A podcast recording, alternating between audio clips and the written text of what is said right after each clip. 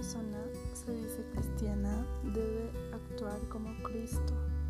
Yo elegí estudiar medicina para ayudar a las personas, así como Cristo lo hizo. Me llamo Daniela Orozco, nací y actualmente vivo en la Ciudad de México. Tengo 22 años, estoy en el quinto año de la carrera de medicina y actualmente estoy haciendo mi internado.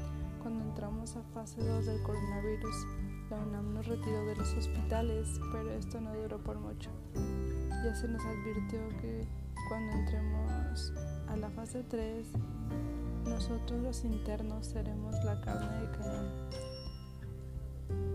Cuando mi mamá se enteró de esto, se puso como loca. Ella piensa que podría infectarlos a ella